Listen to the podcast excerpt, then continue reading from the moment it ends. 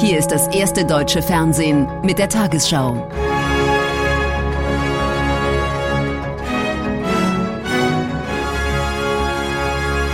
Heute im Studio Judith Rakers. Guten Abend, meine Damen und Herren. Ich begrüße Sie zur Tagesschau. Bundeskanzler Scholz berät zur Stunde mit US-Präsident Biden über die Spannungen mit Russland. Das Thema beherrscht seinen Antrittsbesuch in Washington. Angesichts des Truppenaufmarsches an der Grenze zur Ukraine hatten die NATO-Staaten Moskau für den Fall eines Einmarsches mit Sanktionen gedroht. Deutschland wurde von einigen als zögerlich kritisiert, unter anderem, weil es Waffenlieferungen an die Ukraine ausschließt. Der Bundeskanzler ganz entspannt auf dem Weg in die USA. Dabei unternimmt Olaf Scholz doppelte diplomatische Anstrengungen zur Bewältigung der Ukraine-Krise und der Irritationen im deutsch-amerikanischen Verhältnis. Die deutsche Zurückhaltung gegenüber Russland in Washington hat sie Zweifel an der Verlässlichkeit der Bundesregierung geweckt. Bei seinem Antrittsbesuch will Scholz, der für die Amerikaner noch unbekannte Kanzler, Vertrauen zurückgewinnen. Am Morgen betont er Einigkeit bei Sanktionen. Es wird einen sehr hohen Preis haben, wenn es dazu kommt, dass die Ukraine militärisch angegriffen wird. Und wir bereiten das auch präzise vor und sind seit langer Zeit dabei, die Details dazu zu besprechen.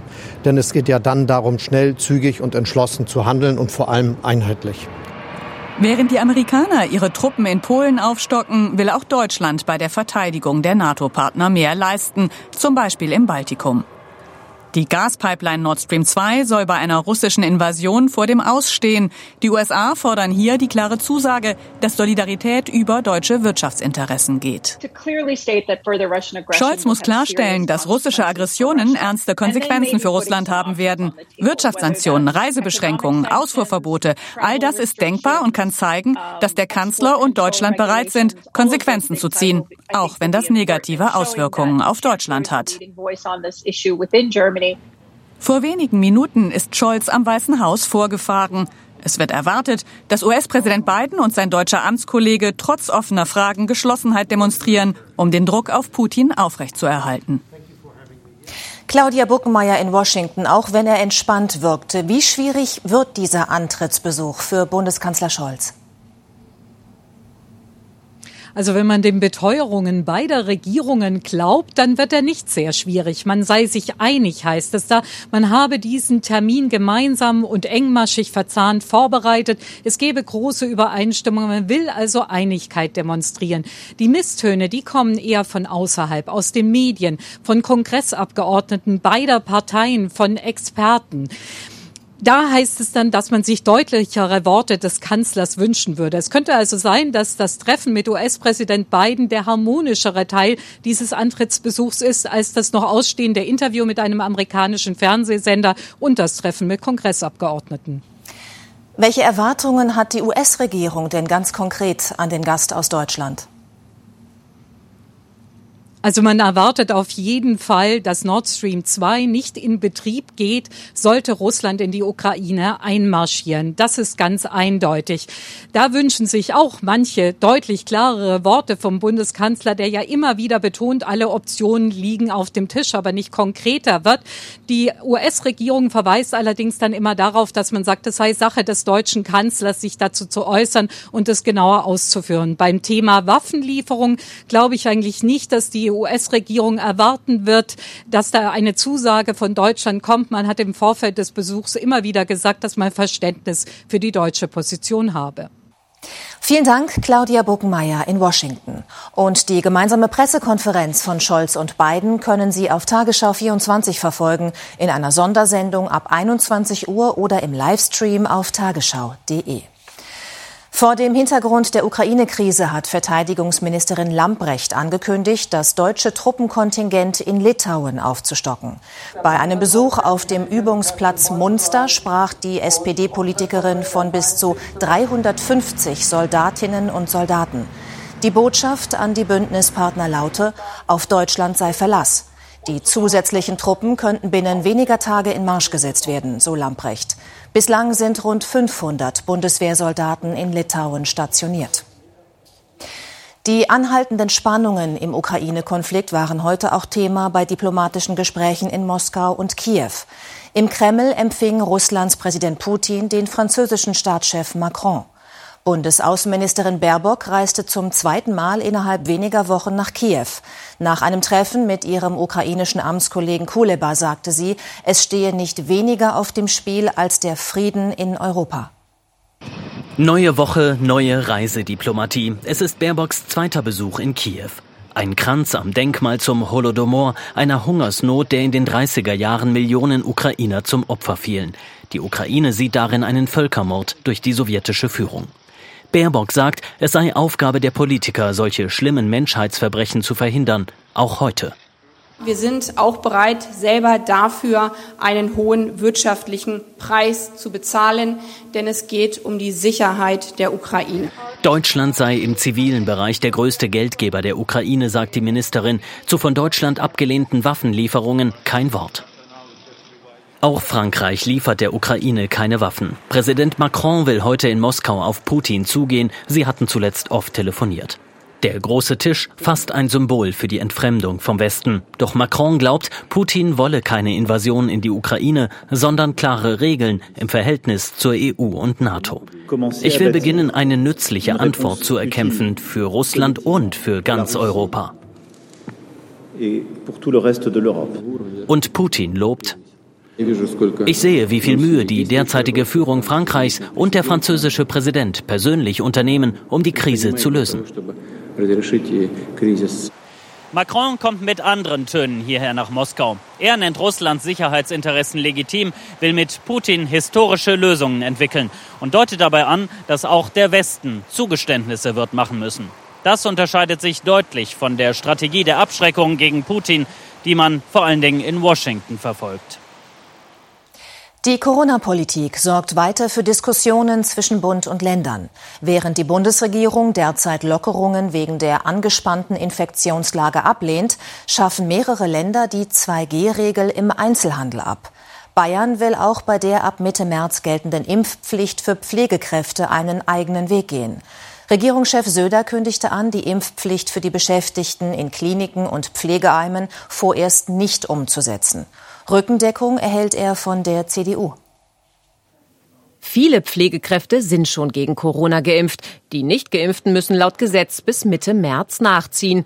In Bayern aber soll es anders laufen, mit großzügigsten Übergangsregelungen. So Markus Söder solle de facto der Vollzug der Impfpflicht ausgesetzt werden, denn sie sei kein wirksames Mittel mehr, um die jetzige Omikron-Welle zu begleiten oder zu dämpfen oder zu stoppen. Sie kann aber leider ein Instrument sein, um die Belastungssituation und Pflegesituation deutlich zu verschlechtern.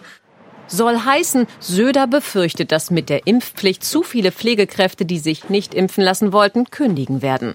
Und die CDU stimmt ein. Vorstand und Präsidium seien sich einig. Die Bundesregierung solle die einrichtungsbezogene Impfpflicht deutschlandweit aussetzen. Man befürchtet massive Personalabwanderung. Der Gesundheitsminister verwundert vom Vorstoß der Union, Umsetzungsprobleme in den Ländern seien ihm neu. Ich habe hier den Eindruck, dass also Parteipolitik mehr eine Rolle spielt als in der Vergangenheit. Es ist ja unstrittig, dass die einrichtungsbezogene Impfpflicht notwendig ist. Wir sind ja auch schon weit. Von daher überrascht mich der Beschluss jetzt. Ich glaube, dass das also für uns als Bundesregierung nicht bedeutet, dass wir das Gesetz ändern sollten. Auch bei den Grünen Irritation über die Ankündigung aus Bayern. Ich halte es für ein vollkommen falsches Signal, dass man vor Zögern, vor Angst ähm, äh, bei der einrichtungsbezogenen Impfpflicht aus unpopulären Debatten jetzt Schutzmaßnahmen, die besonders gefährdete Menschen schützen sollen, nicht umsetzt. Die einrichtungsbezogene Impfpflicht hatte der Bundestag im Dezember beschlossen, wenig später auch der Bundesrat mit den Stimmen der unionsregierten Länder. Sollte sie wirklich ausgesetzt werden, könnte das rechtlich problematisch werden, sagen Experten. Wegen anhaltender Proteste gegen die Corona-Maßnahmen hat die kanadische Hauptstadt Ottawa den Notstand ausgerufen. Seit mehr als einer Woche blockieren dort Lastwagen und Traktoren die Straßen. Tausende Menschen haben sich den Protesten angeschlossen. Der Bürgermeister von Ottawa, Watson, bezeichnete die Lage als völlig außer Kontrolle. Die Stadt brauche dringend Hilfe von der Regierung. Es ist die zweite Woche der Proteste. Die Innenstadt von Ottawa befindet sich im Belagerungszustand. Der Notstand wurde ausgerufen, nachdem Anwohner sich über die tagelange Truckerblockade beschwert hatten, die sogar Notfallzufahrten behinderte. Begonnen hatte alles mit einem Lastwagenkonvoi gegen Corona-Maßnahmen. Aus dem ganzen Land reisten die Trucker an. Jetzt haben sich jedoch zusätzlich andere Demonstranten angeschlossen. Geldspenden und Zuspruch kommen auch aus dem republikanischen Lager in den USA. Vereinzelt wurden auch Nazi-Symbole gesehen. Die Anwohner fühlen sich durch Drohungen und Beschimpfungen zunehmend bedrängt. Tausende Protestierende gegen hunderte Polizisten. Wir sind in der Minderheit. Wir müssen die Ordnung wiederherstellen. Das kann nicht monatelang so weitergehen. Es verursacht zu viel Ärger. Die Organisatoren sagen auf YouTube, es gehe ihnen bei den Protesten nur um die Abschaffung der Impfpflicht. Diese Impfmandate haben keine wissenschaftliche Basis und müssen gestoppt werden. Allerdings sind nach Angaben der Regierung fast 90 Prozent der kanadischen Trucker längst geimpft. Es geht also nur um eine Minderheit. Mittlerweile ist es verboten, die Demonstranten zu unterstützen. Verärgerte Anwohner verklagen die Veranstalter der Proteste wegen der zermürbenden Dauerbelästigung auf 10 Millionen Dollar Schadensersatz. Eine Woche nach den tödlichen Schüssen auf zwei Polizisten bei Kusel gehen die Ermittler rund 400 Hasskommentaren im Internet nach. 102 davon seien nach vorläufigem Stand strafrechtlich relevant, sagte der rheinland-pfälzische Innenminister Levens. Die Verfasser hätten die Tat auf Plattformen wie Facebook, Twitter und YouTube regelrecht gefeiert.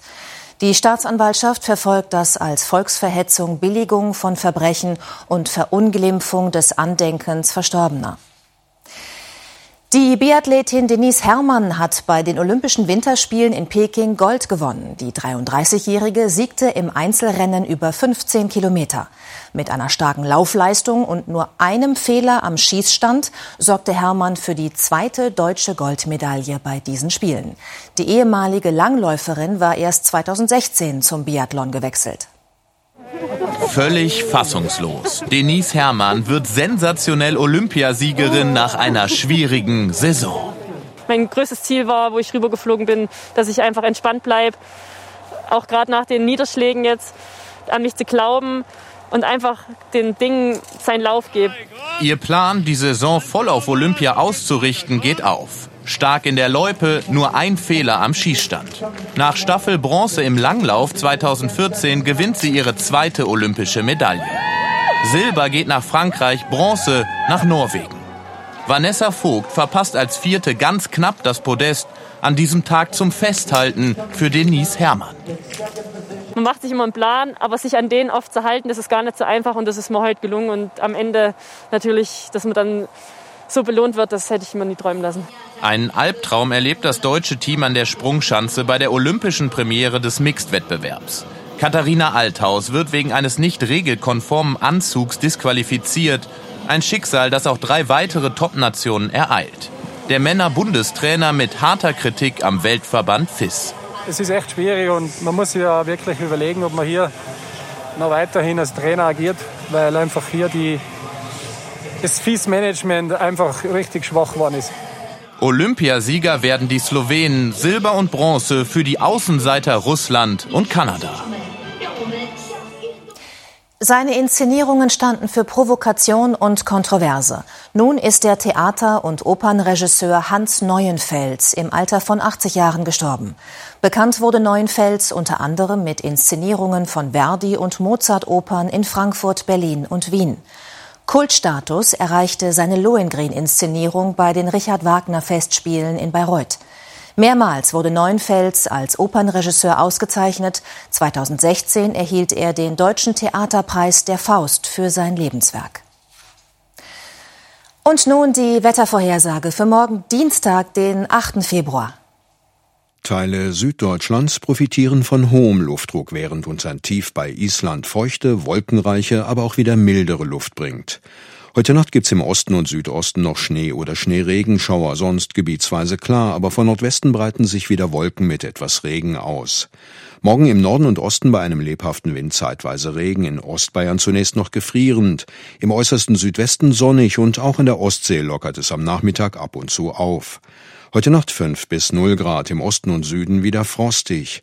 Im Südosten morgen nahe 0, im Westen teilweise über 10 Grad. Am Mittwoch viele Wolken und zeitweise Regen, im Norden windig, im Süden nach Nebelauflösung oft Sonnenschein. Ähnlich auch am Donnerstag, aber am Freitag wieder kälter und im Bergland zunehmend Schnee. In Küstennähe wird es sehr windig. Karim Mioska hat um 22.15 Uhr diese Tagesthemen für Sie.